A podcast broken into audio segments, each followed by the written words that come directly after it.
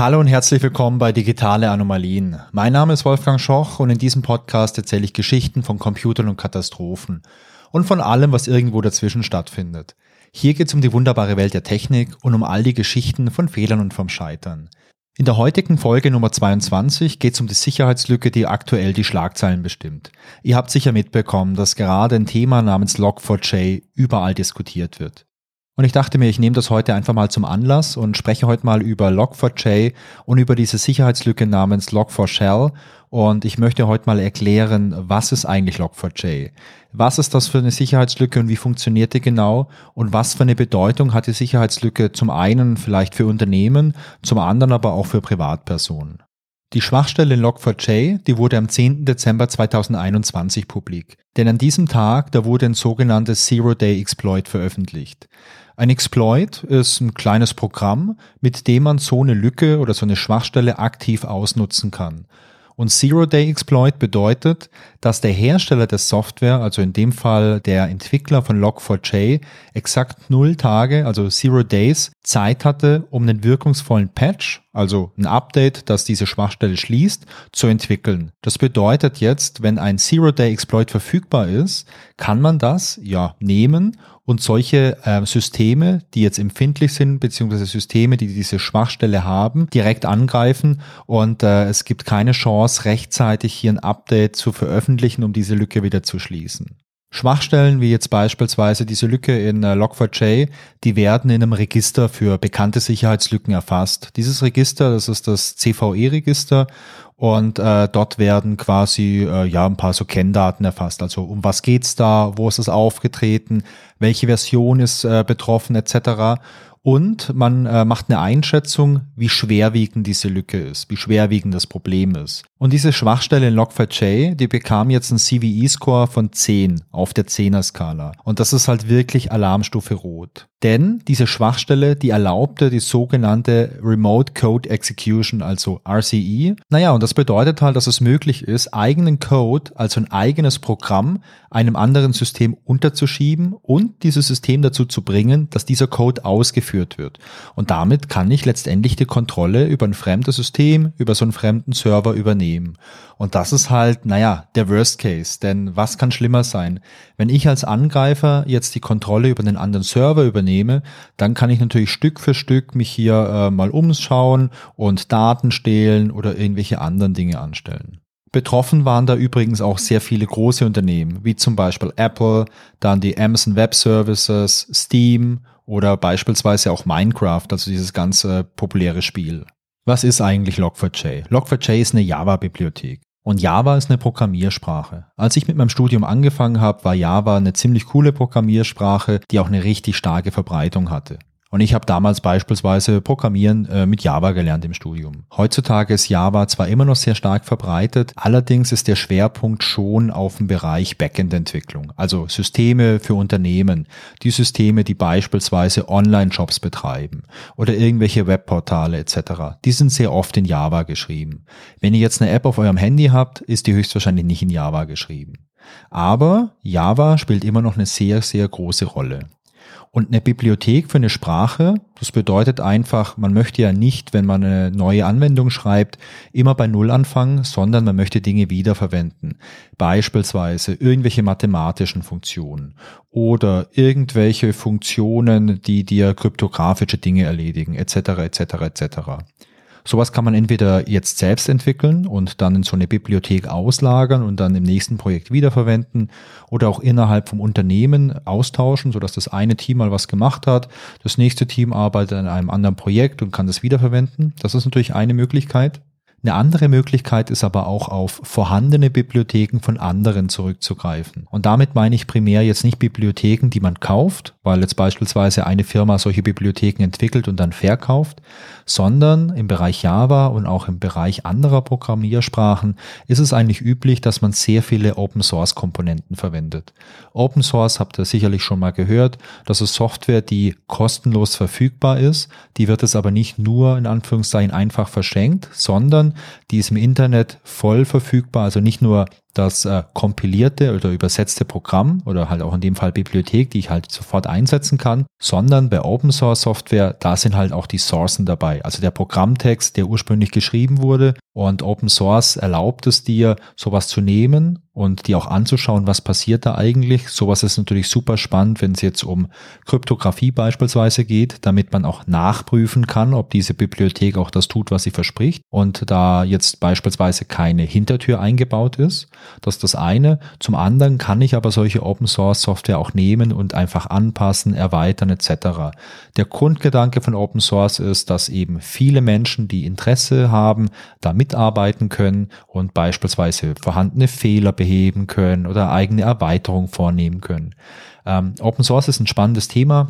Das wäre sicherlich auch mal was für eine Sonderfolge, wo man ein bisschen über verschiedene Lizenzmodelle sprechen kann. Denn ja, Open Source ist nicht nur so, hey, nehmt das und macht, was ihr wollt. Da gibt es auch Lizenzen, die beispielsweise sagen, wenn du Open Source Software jetzt einsetzt in deinem Projekt und Dinge veränderst, dann musst du die jetzt auch unter den gleichen Bedingungen veröffentlichen. Also es gibt verschiedene Modelle und äh, ja, wie gesagt, wenn euch das interessiert, äh, erste Anlaufstelle ist natürlich die Wikipedia zum Thema Open Source und Open Source Lizenzen oder äh, ich schaffe es nächstes Jahr vielleicht vielleicht mal eine kleine Folge dazu zu machen. Okay, Log4j bedeutet letztendlich Logging für Java, also das J steht für Java und Logging, das ist die Protokollierung von irgendwelchen Dingen.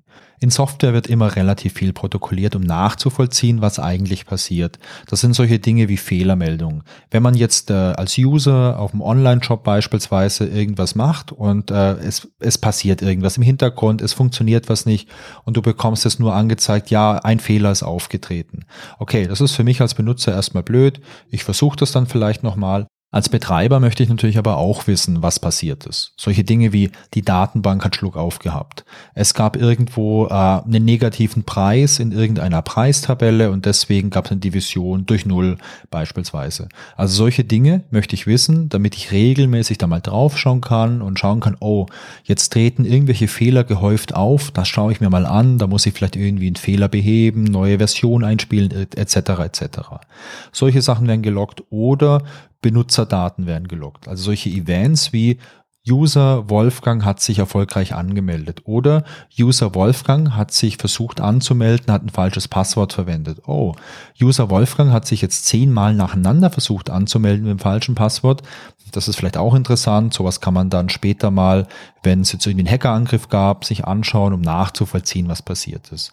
Und es gibt noch viele, viele andere Dinge. Wenn ihr mit eurem Browser auf eine Webseite geht, dann wird in der Regel auch relativ viel geloggt. Das sind so diese Zugriffslogs, da wird dann geloggt, okay, eure IP, dann euer User Agent. Ähm, User Agent, das ist so eine kleine Zeichenkette, die von eurem Browser gesendet wird. Und da steht kodiert drin, was für ein Browser ihr verwendet. Also beispielsweise einen Safari, Version 16.3 etc. etc. Das soll dem Betreiber der Website dienen, euch gegebenenfalls eine andere Website auszuliefern. Also wenn man jetzt zum Beispiel weiß, okay, da ist jemand mit dem Internet Explorer unterwegs, mit einer Version 6, uh, das ist heikel, da können wir vielleicht nur eine sehr einfache Version von unserer Website ausspielen. Und wenn jetzt jemand mit dem Safari unterwegs ist, dann können wir eine bessere Version ausspielen. Also solche Dinge werden da übertragen. Und ähm, ja, bei so einem Webseiten-Log wird auch noch übertragen, was für eine Seite wolltet ihr euch eigentlich anschauen und hat das funktioniert oder hat es nicht funktioniert, war es vielleicht eine Seite, die es gar nicht gibt, habt ihr einen Fehler bekommen, etc. Also, man kann sagen, es wird sehr viel geloggt und ja, ich würde sagen, Logging ist schon was Elementares. Vor allem während der Entwicklung ist Logging super wichtig, um nachvollziehen zu können, was macht eine Anwendung eigentlich. Log4j ist eine spezielle Bibliothek, die dieses Logging erleichtert. Denn wenn man mal im Detail drüber nachdenkt, ist das ja nicht so ganz trivial. Also wenn ich was loggen möchte, stellt sich die Frage, wo soll diese Ausgabe eigentlich gespeichert werden? Direkt auf der Festplatte von dem Server, in welcher Datei oder soll diese Information vielleicht übers Netzwerk äh, an eine Datenbank gesendet werden und dort gespeichert werden etc. Das ist eine Sache. Die andere Sache ist aber auch, wenn man Logging betreibt, dann äh, gibt es beispielsweise unterschiedliche Logging-Levels. Logging-Levels ähm, müsst ihr euch so vorstellen, Je nachdem kann es Informationen geben, die sehr wichtig sind. Also sowas wie Fehler, die aufgetreten sind. Sowas möchte ich immer irgendwo loggen. Ich möchte immer wissen, okay, welche Fehler sind aufgetreten. Und dann kann es aber auch Sachen geben, naja, die sind eigentlich im Betrieb irrelevant. Zum Beispiel, ähm, welche, äh, welche Funktion im Code wurde aufgerufen oder welcher Benutzer hat irgendwie was getan. Wo ich sage, okay, während der Entwicklung möchte ich das gern einschalten und später möchte ich es ausschalten. Und da wäre es natürlich toll, wenn ich schon während der Entwicklung sagen kann, okay, hier diese Information möchte ich ausgeben, aber mit dem Level äh, Warning, also wenn das mindestens eine Warnung ist, dann soll das ausgegeben werden und was anderes, wo ich sage, okay, das ist vielleicht was Spannendes nur für die Entwicklung, dann gebe ich da einen anderen Level. Und ganz am Ende habe ich vielleicht einen zentralen Schalter, wo ich einstellen kann, okay, bitte alle Nachrichten oder alle Log-Meldungen bis zum Level äh, ja, Warning bitte in die Datei schreiben, alles andere einfach wegwerfen. Und Log4j bringt das schon mit. Log4j bringt dann im Prinzip schon verschiedene ja, Operationen mit, die kann ich einfach nutzen und kann sagen, okay, bitte hier folgendes ausgeben, da, da, da, da, da und bitte schreib mir diese ganzen Daten hier in eine Datei rein oder, oder irgendwo anders hin. Log4j ist, ja, ich würde sagen, meiner Meinung nach sicherlich ein, wenn nicht sogar der Standard für Logging in Java. Log4j gibt's auch schon so rund 20 Jahre. Das heißt, das ist eine Bibliothek, die sehr stark weiterentwickelt wurde, immer über die ganze Zeit und die heute eine extrem hohe Verbreitung hat. Gut, aber was hat jetzt Log4j eigentlich äh, ja, falsch gemacht, dass es jetzt überall in den Nachrichten ist? Die Sache ist folgende. Log4j loggt jetzt nicht nur Text. Also ich kann jetzt nicht nur in meinem Programm immer sagen, okay, bitte hier folgendes ausgeben. Benutzer hat sich angemeldet. Bitte hier folgendes ausgeben. Passwort war richtig. Sondern ich kann in diesen Texten, die ich logge, kann ich auch noch Platzhalter reinstecken. Das ist zum Beispiel was Einfaches wie bitte hier ausgeben. Benutzer X hat sich eingeloggt und bitte ersetze X durch den Wert oder durch den Namen des aktuellen Nutzers. Solche Dinge kann ich machen. Das macht natürlich auch Sinn, wenn ich das später irgendwie auch äh, sinnvoll nutzen möchte. Aber über solche simplen Ersetzungen mit solchen Platzhaltern hinaus gibt es noch einen Mechanismus in Log4j und der nennt sich Lookup. Mithilfe von diesen Lookups kann ich solche Platzhalter durch externe Werte ersetzen. Das kann zum Beispiel was Einfaches sein wie das Datum oder die Kennung vom Server oder die aktuell eingesetzte Java-Version. Sowas ist easy. Ich kann diese Platzhalter aber auch noch ein bisschen aufwendiger durch Werte ersetzen und zwar mit Hilfe von sogenannten Lookups. Lookup ist äh, letztendlich eine Funktionalität, mit der Log4j Werte irgendwo nachschlagen kann. Da gibt's im Lieferumfang schon so eine ganze Menge an irgendwelchen Standard-Lookups. Man kann beispielsweise das aktuelle Datum ersetzen oder man kann auslesen, wie der Name des Servers ist, auf dem die Software läuft oder die Java-Version, die eingesetzt wird etc. Um das zu machen, gibt es eine spezielle Notation. Man schreibt also nicht nur einen String, also eine Zeichenkette, eine Nachricht, sondern man fügt in diese Zeichenkette noch was ein mit der Form Dollarzeichen, geschweifte Klammer auf, dann ein Kurzname für eben diesen Lookup und dann geschweifte Klammer zu. Und wenn Log4j jetzt eine Nachricht irgendwo loggen soll und es erkennt eben diese Zeichenfolge, also Dollarzeichen und dann geöffnete geschweifte Klammer irgendein Text und eine geschlossene geschweifte Klammer, dann schaut Log4j nach, ob es diesen Wert auflösen kann, ob es irgendwas damit anfangen kann. Und wenn ja, dann wird eben dieses ganze Konstrukt mit diesem äh, Dollar und den geschweiften Klammern durch einen Wert ersetzt. Das ist natürlich praktisch. Also gerade für solche Sachen wie, ich möchte jetzt zum Beispiel den aktuellen äh, Servernamen wissen. Denn äh, in so einem Szenario, ich habe ein ganz großes Webportal, da läuft meine Software vielleicht auf 100 Servern. Und jetzt tritt irgendwo ein Fehler auf dann ist es für mich später natürlich super spannend zu wissen, okay, dieser Fehler, der trat auf dem Server A23 auf. Hm, komisch. Der Fehler tritt immer nur auf diesem einen Server auf. Dann kann ich da mal ein bisschen genauer reinschauen und stelle vielleicht fest, okay, da ist irgendwas kaputt. Da ist das Netzwerkkabel vielleicht irgendwie kaputt, hat einen Knick oder die Festplatte hat irgendwas oder es ist irgendein anderer Grund, weswegen halt der Fehler nur auf dem einen System auftritt. Log4j hat jetzt aber auch noch was Komplexeres, nämlich die Unterstützung für JNDI. JNDI steht für Java Naming and Directory Interface, übersetzt Namens- und Verzeichnisdienst für Java. Was ist das jetzt genau? Stellt euch das mal ein bisschen vor wie, äh, ja, wie ein Telefonbuch. In einem Telefonbuch, da habt ihr Namen und zu jedem Namen gibt's eine Nummer. Das ist natürlich super praktisch, denn ihr könnt euch vielleicht eher merken, euer Nachbar, das ist der Gustav Meyer und äh, der hat eine super lange Telefonnummer, die könnt ihr euch vielleicht nicht merken. Spannend ist es jetzt noch, wenn sich die Telefonnummer ab und zu mal ändert und dieses Telefonbuch nicht auf Papier gedruckt ist, sondern digital vorliegt, beispielsweise im Internet. Wenn ihr jetzt wüsstet, okay, Gustav Meyer, der hat jetzt vielleicht jeden Tag eine neue Nummer, warum auch immer, und äh, der Eintrag im Telefonbuch ist aber immer aktuell, dann würde euch das ja völlig egal sein, dass sich diese Nummer ab und an mal ändert, denn ihr könntet jeweils nachschauen im Buch und dann einfach direkt anrufen. Sowas ähnliches gibt's übrigens auch bei den ganzen Internetdomains, die ihr ansurft. Also wenn ihr irgendwie eine Internetadresse in eurem Browser angebt, zum Beispiel digitaleanomalien.de, dann passiert im Hintergrund Folgendes. Es wird ein sogenannter DNS-Server angefragt. DNS steht übrigens für Domain Name Service, also übersetzt äh, Namensdienst für Domänen. Und dieser DNS-Dienst, der löst halt so einen Domainnamen auf. Also was passiert? Man schickt äh, digitaleanomalien.de dorthin und dann wird nachgeschlagen, auf welche IP ist das gemappt. Also bisschen vereinfacht, aber im Prinzip funktioniert es so. Die IP, das ist ein Zahlencode, der eindeutig eine Adresse im Internet spezifiziert und das kann sich verändern. Also wenn der Podcast mal richtig durch die Decke geht und ein Server vielleicht nicht mehr ausreicht, könnt ihr theoretisch zwei, drei, vier, fünf Server anmieten und äh, das ein bisschen so clever machen, dass jedes Mal, wenn ihr digitale Anomalien.de ansurft, landet ihr zufällig auf irgendeinem von diesen Servern. Sowas macht ähm, ja so ziemlich jeder große Anbieter. Wenn ihr irgendwas bei Google macht zum Beispiel, also irgendeinen von den Diensten nutzt, dann kommt ihr auch immer wieder mal auf einem anderen Server raus, aber ihr merkt es nicht, weil ihr benutzt einfach google.de. Okay, sowas ist ChainDI. ChainDI ist so ein ja, so eine große Schnittstelle für verschiedene solche Verzeichnisdienste. Einer davon ist ähm, DNS, ein anderer ist LDAP. LDAP steht für Lightweight Directory Access Protocol, also das leichtgewichtige Verzeichnis-Zugriffsprotokoll. Ähm, ein LDAP-System wird beispielsweise verwendet bei ähm, ja, Active Directory.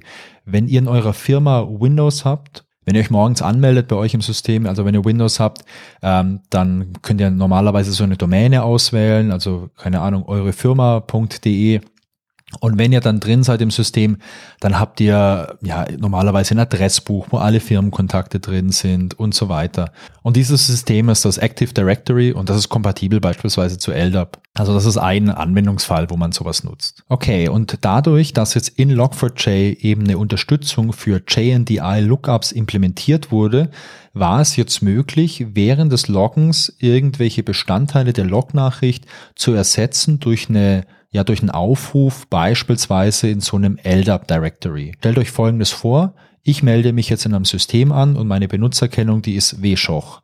Und ich möchte jetzt aber in der Logdatei nicht reinschreiben, wschoch hat sich angemeldet, sondern ich möchte den kompletten Benutzernamen reinschreiben. Und dieser Benutzername, der ist jetzt hier in LDAP abgelegt. Dann könnte ich jetzt in Log4j sagen, okay, bitte mach ein Lookup in diesem LDAP und schlag mal bitte nach, wie der volle Benutzername für W-Schoch ist. Und dann wird das gemacht und man bekommt als Ergebnis zurück äh, Wolfgang Schoch und kann das dann einfach reinloggen. Also das ist im Prinzip die Idee, die hinter dieser Unterstützung steckt. Ja, klingt erstmal ganz gut, oder? Aber eine Kleinigkeit ist jetzt das Problem. Denn es werden ja oftmals Daten geloggt, die direkt vom Benutzer kommen. Das kann was direkt eingegebenes sein, jetzt äh, in dem Beispiel der Benutzername oder irgendwas, was mein Gerät überträgt, wie äh, dieser User Agent zum Beispiel. Und diese Daten, ja, die landen dann bei Log4j und Log4j schreibt die irgendwann mal in der Datei. Aber bevor diese Daten jetzt in eine Datei geschrieben werden, wird nochmal geschaut, ob da irgendwelche Platzhalter drin sind. Und es ist möglich, dass ich in den Daten, die ich übertrage, also in meinem Benutzernamen, dass da ein Platzhalter drin steht und der wird ausgewertet. Wenn das jetzt nur der Platzhalter für das aktuelle Datum ist, ist es völlig egal. Aber es ist möglich, dass da auch ein Platzhalter für so eine JNDI-URL drin steht. Und dann passiert Folgendes. Ich übergebe so eine URL mit dem Dollarzeichen und den geschweiften Klammern in der richtigen Form. Und bevor Log4j jetzt irgendwas in der Datei schreibt, wird versucht, das auszuführen. Also wird versucht, das auszuwerten. Und wenn das eine URL ist, die auf meinen eigenen Server äh, zeigt, den ich vorher manipuliert habe, dann greift Log4j auf meinen Server zu und lädt von meinem Server irgendwas runter und schreibt es in die Datei. Okay, ihr denkt jetzt erstmal, was ist denn da so schlimm dran? Jetzt lädt halt äh, dieses Log4j irgendeine, keine Ahnung, irgendeinen Text von meinem Server und schreibt es rein. Was kann da schon passieren? Kann ich da zehnmal reinschreiben, äh, Java ist doof, dann steht es dann halt im Logfile, ist nicht so schlimm. Ja, wäre auch nicht so schlimm. Das Problem ist jetzt allerdings, dass man in so ein LDAP-Verzeichnis nicht nur irgendwie Text reinlegen kann, was nicht so schlimm wäre, sondern man kann da auch Objekte reinlegen. Das kann im einfachen Fall jetzt ein kleines Java-Programm sein, das alle Informationen über einen Benutzer enthält. Also das heißt, ich habe ein Objekt namens äh, Person und da kann ich dann sagen, Objekt, gib mir mal den Vornamen, Wolfgang, gib mir mal den Nachnamen, Schoch, etc., etc., etc. Sowas kann ich machen, ist cool. Ich kann aber auch ein Programm schreiben und dort reinlegen und dieses Programm ist nicht friedlich und sagt, hey, ich bin der Wolfgang oder so, sondern dieses Programm macht irgendwas Böses und im besten Fall, also im besten Fall für den Angreifer, übernimmt dieses Programm dann die Kontrolle vom Server. Okay, nochmal zusammengefasst, wie läuft der Angriff ab? Als Angreifer brauche ich erstmal so einen eigenen äh, LDAP-Server. Den kann ich mir einfach installieren. Das ist nicht kompliziert. Dann schreibe ich mir ein kleines Programm, welches irgendwie boshaft ist. Beispielsweise die Kontrolle über so ein System übernimmt. Und dieses Programm lege ich dann ab in diesem LDAP-Server. Dann suche ich mir ein Ziel, und dann überlege ich mir, wo kann ich jetzt hier Benutzereingaben tätigen? Also irgendwas, wo kann ich was eintippen? Benutzername oder halt auch dieser User Agent, der sehr oft ausgewertet wird, etc. Und jetzt muss ich nicht mehr machen, als eben so einen Platzhalter zu schreiben, also Dollarzeichen, geschweifte Klammern. Und da schreibe ich dann einfach diesen Platzhalter rein. Also Dollar, geschweifte Klammer, JNDI Doppelpunkt, LDAP Doppelpunkt, Slash, Slash und dann die URL, geschweifte Klammer zu und das ist alles. Und wenn ich es jetzt schaffe, irgendwas zu tun, das dazu führt, dass meine Eingabe in so eine Log-Datei landet, beziehungsweise bei Log4j landet, dann wird es einfach ausgeführt. Das Programm von meinem Server wird runtergeladen auf das Ziel und es wird ausgeführt. Und mit einem untergeschobenen Programm kann man halt einfach die Kontrolle über so einen Server erlangen. Was ist die Ursache für das Problem? Dieses JNDI-Feature, das war per Default angeschaltet. Und dieses Feature, das wurde damals eingebaut vor, ich glaube, acht Jahren und äh, aus Gründen der Rückwärtskompatibilität wurde das halt nie ausgebaut oder per Default abgeschaltet. Denn Rückwärtskompatibilität, das ist immer so eine Geschichte. Stellt euch vor, ihr habt eine Software oder so eine Bibliothek, die ein bestimmtes Verhalten hat. Und dann wird die in Tausenden von anderen Programmen eingesetzt, diese Bibliothek. Und jetzt ändert ihr was an diesem Standardverhalten. Das würde potenziell dazu führen, dass Tausende von anderen Programmen nicht mehr funktionieren.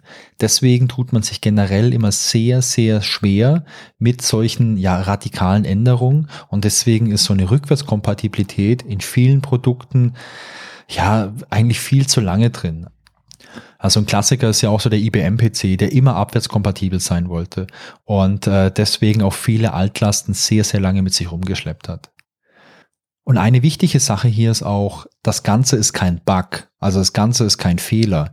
Diese Funktionalität, die war eigentlich ein Feature und das wurde auch genauso eingebaut. Und ich habe mir jetzt auch nochmal die Dokumentation angeschaut und da steht es eigentlich auch genauso drin, dass das ein Feature ist. Das Problem war also nicht die Funktionalität, dass was nachgeladen werden konnte, dass quasi ähm, andere Objekte irgendwo nachgeladen werden konnten und die ausgeführt werden konnten, sondern das Problem war eigentlich die fehlerhafte Validierung vom Benutzerinput. Es gibt so eine Maxime in der Softwareentwicklung, die heißt Never Trust User Input. Also vertrau niemals dem, was dein Benutzer dir eingibt. Also wenn du sagst, okay, Benutzer, hier kannst du eine Zahl eingeben, ähm, dann vertrau nicht drauf, dass der User deine Zahl eingibt. Das können auch Buchstaben sein. Wenn du irgendwo drauf vertraust, dass nur eine positive Zahl eingegeben wird, weil du ähm, da irgendwelche, keine Ahnung, Berechnungen machen möchtest, Finanzmathematik oder so, dann vertrau nicht drauf, dass es eine positive Zahl ist, sondern überprüf das, weil vielleicht ist es eine Kommazahl, vielleicht ist es eine negative Zahl. Das, das kann man nie wissen. Und ähm, es ist hier immer auch ein Angriffsvektor, wenn man irgendwelche Benutzereingaben einfach so weiterverwertet. Würde man die jetzt wirklich nur in so eine Textdatei reinschreiben, okay, dann ist es vielleicht auch gar nicht so wild. Aber wenn man dran geht und diese Daten irgendwie ausführt, also wirklich sagt, okay, was der Benutzer hier mir gegeben hat, ähm, das führe ich jetzt einfach aus, da vertraue ich jetzt drauf, dann ist es halt, ähm, ja, dann ist es einfach nicht so gut. Das ganze Feature, das war ziemlich gefährlich. Und ich bin ehrlich, das gab es ja schon zu meiner Zeit, als ich noch entwickelt habe. Denn ähm, diese Lücke, wenn man so sagen möchte, die kam 2013 rein. Und ich habe Log4j in meinem Leben, ja, ich habe das überall verwendet. Und eine Erinnerung, die ich noch an Log4j habe, ist, dass es unglaublich kompliziert war, Log4j irgendwie zum Laufen zu bringen und Log4j so zu äh, ja, konfigurieren, dass es auch genauso funktioniert hat, dass es in die richtige Datei gelockt hat, etc., etc., etc. Dieses ganze System hatte so viel Funktionalität. Ich habe mir das nie im Detail angeschaut und ich war auch super überrascht, als ich jetzt im Rahmen von dieser ganzen Berichterstattung mir das mal ein bisschen genauer angeschaut habe und gemerkt habe, okay, wow, da war so ein Chain DI Lookup Pop-up-Feature drin, das war mir, das war mir gar nicht bewusst. Aber man muss auch nochmal ganz deutlich unterstreichen, dass dieses Verhalten genauso spezifiziert war und dass es kein Bug war. Was sind die Lessons learned aus der Geschichte? Ich habe jetzt schon gelesen, dass gefordert wird, dass es mehr Audits gibt und dass die Software besser untersucht wird und dass es mehr Geld von den großen Firmen gibt. Und ich finde das alles ganz okay. Ich habe sowas ähnliches ja auch gesagt, als ich die Geschichte vom Heartbleed-Bug erzählt habe. Wobei man hier aber trotzdem unterscheiden muss. Also Heartbleed war halt wirklich ein Bug. Da war ein Fehler drin mit dieser fehlerhaften Validierung. Hier war eigentlich im Feature selber jetzt nicht direkt ein Fehler drin. Aber trotzdem wäre es gut gewesen, wenn man vielleicht ein bisschen mehr Geld in die Hand genommen hätte und das Entwicklerteam, das nur aus vier Personen besteht, die das übrigens in ihrer Freizeit machen, einfach ein bisschen zu unterstützen. Und vielleicht wäre es auch eine gute Idee, dass große Firmen wie jetzt Apple oder Amazon oder so ähm, sich mal überlegen, hey, was setzen wir denn eigentlich an Open Source ein? Und vielleicht macht es ja Sinn, das mich mal anzuschauen und mal zu überlegen, ob diese Features so sinnig sind oder vielleicht keinen Sinn machen. Denn äh, dafür brauchst du halt einfach Zeit, um sowas mal genauer anzuschauen. Ein großes, großes Problem bei Log4j ist jetzt, dass es nicht nur direkt verwendet wird. Ich glaube, es gab so eine Untersuchung, dass bei äh, GitHub, GitHub ist so diese große Entwicklerplattform, wo ganz viele Open Source Projekte sind, ich glaube, da gab es um die 7000 Projekte, die jetzt Log4j direkt verwendet haben. Aber in Java ist es so, dass man jetzt nicht nur eine Bibliothek direkt verwenden kann, sondern es gibt auch sogenannte transitive Abhängigkeiten. Das heißt, ich verwende in meinem Projekt jetzt nicht direkt Log4j, aber ich verwende eine andere Bibliothek und die verwendet Log4j. Oder ich verwende eine andere Bibliothek, diese Bibliothek verwendet wieder eine Bibliothek und dann kommt irgendwann Log4j. Also es kann richtig lange Ketten geben und deswegen gibt es verdammt viel Software da draußen, in der halt äh, Log4j irgendwie verwendet wird. Und aus dem Grund hatte Log4j oder hatte dieser Bug halt auch so einen riesengroßen Impact. Ein Thema, das mir noch so in den Kopf kam, als ich mich jetzt vorbereitet habe auf die Folge, das war das Thema Komplexität. Denn nüchtern betrachtet hat Log4j so diese Grundfunktionalität, also Logging und äh, das Wegschreiben von den Daten etc., das Management von diesen Log-Levels etc. Das ist cool, aber nach und nach kamen da immer mehr Funktionalitäten dazu. Und sowas wie irgendwelche Lookups von äh, LDAP-Informationen, das ist eigentlich ja auch ein cooles Feature, aber ich stelle mir die Frage, muss sowas wirklich in das Logging-Framework rein oder könnte man es nicht sagen, okay, wir möchten das unbedingt haben, für uns ist es wichtig, diese Lookups zu machen, dann nehmen wir eine andere kleine Bibliothek mit rein, die macht nur diese Lookups. Und ähm, ja, wir überlegen dann, wie wir das einschränken können. Das kann nur auf URLs gehen, die wir hier auf so eine Whitelist draufpacken. Also dass wir nämlich sagen, okay, wir erlauben nur URLs aus unserem Firmennetzwerk, dass die verwendet werden für ähm, so, einen, so einen Aufruf oder für so ein Lookup, so ein LDAP-Lookup. Und ähm, vielleicht gibt es ja noch eine andere Funktionalität, die man in so eine kleine äh, Bibliothek auslagern kann.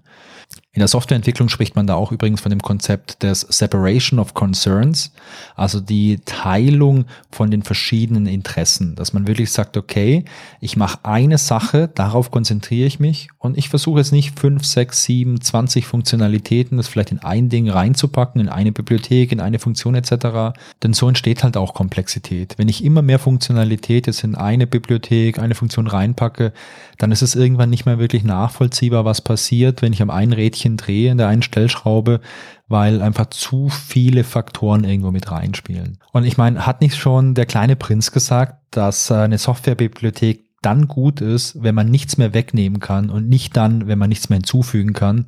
Und ich finde, das ist ein zeitloser Klassiker der Softwareentwicklung. So eine kleine Sache, die ich mir noch aus der Geschichte mitnehme, ist halt wirklich, lasst uns doch in Zukunft mal schauen, ob wir Dinge nicht einfacher machen können. Es gibt immer diesen Hang, Dinge kompliziert zu machen und komplex zu machen und viel Funktionalität irgendwo reinzupacken. Aber ich bin ein Freund von, äh, von einfachen Dingen, weil ich finde, dass es ein gutes Gefühl ist, wenn man Dinge versteht. Und äh, wenn es kleine Happen sind, dann kann ich kleine Happen halt auch verstehen und irgendwann habe ich vielleicht genügend kleine Happen, um das große Ganze zu verstehen. Und wenn nicht, dann kann ich sie in meinem Team ja auch aufteilen. Ich habe fünf Leute im Team und alle fünf decken halt alles ab und nicht jeder weiß alles. Aber weil das schön klein aufgeteilt ist, weil ich diese Separation of Concerns vielleicht wirklich lebe und alles schön klein und handhabbar mache, ist es kein Problem, wenn ich es aufteile. Wenn ich jetzt aber einen großen Monolithen habe und keiner von den fünf Leuten im Team versteht diesen komplett, dann bringt mir ja auch die Schnittmenge überhaupt nichts vom Verständnis. Denn es gibt immer noch irgendwo einen weißen Fleck und der kann im Zweifel dann halt irgendwie zum Problem werden. So, das war's zu dem Bug. Der ist übrigens auch noch bekannt jetzt als Log4Shell und Shell spielt hier letztendlich auf den Serverzugriff an, den ich erlangen kann, indem ich meinen eigenen Code jetzt auf der Maschine ausführen kann durch den Fehler. Die Lücke, wie gesagt, die gibt's seit 2013. Da kam diese LDAP-Funktionalität rein. Und es gibt auch starke Hinweise darauf, dass die Lücke schon vor dem 10.12.21 ausgenutzt wurde. Also im Nachhinein haben einige große Security-Experten da mal ein bisschen nachgeforscht und da Hinweise gefunden, dass da auch schon was gemacht wurde. Eine spannende Sache vielleicht zum Schluss ist noch. Wir haben natürlich jetzt so diese große Welle, jetzt wird hier viel gemacht und es sind vielleicht irgendwelche Hacker am Start und die versuchen jetzt mal was zu machen. Die versuchen jetzt vielleicht irgendwelche so Kryptominer zu installieren und dann Rechenkraft zu klauen. Aber ein Problem, das jetzt auch entsteht, viele haben jetzt vielleicht einen Zugriff auf irgendein System und die machen jetzt gar nichts, weil die jetzt wissen, okay, jetzt kommt der digitale Hausmeister und der kehrt hier überall mal durch und der schaut nach dem Rechten. Aber was viele jetzt vielleicht auch machen, ist, sich irgendwo eine kleine Hintertür zu installieren und einfach mal abzuwarten.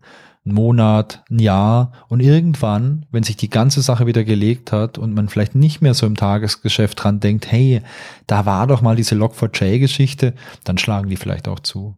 Also es ist auf jeden Fall echt eine große Geschichte und ähm, ja, also ich glaube, die 10 von 10 auf der Skala, die passt hier auf jeden Fall.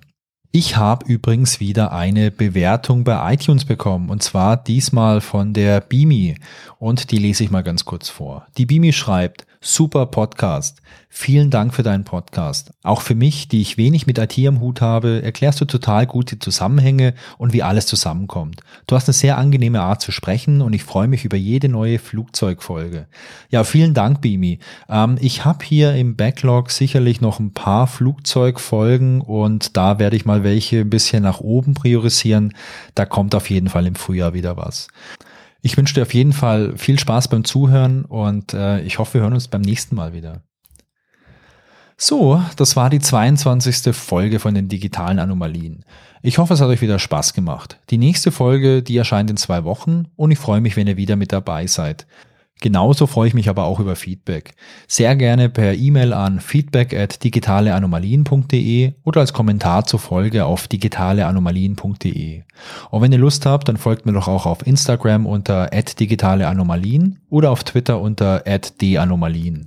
Ach ja, und falls ihr mir eine Bewertung bei Apple Podcasts geben wollt, zum Beispiel wie die Beamy oder irgendwo sonst, dann äh, wäre das auch ziemlich cool. Ganz neu sind übrigens Sternebewertungen bei Spotify. Die kann man zumindest mit einem Premium-Account geben. Bleibt gesund und tschüss bis zum nächsten Mal.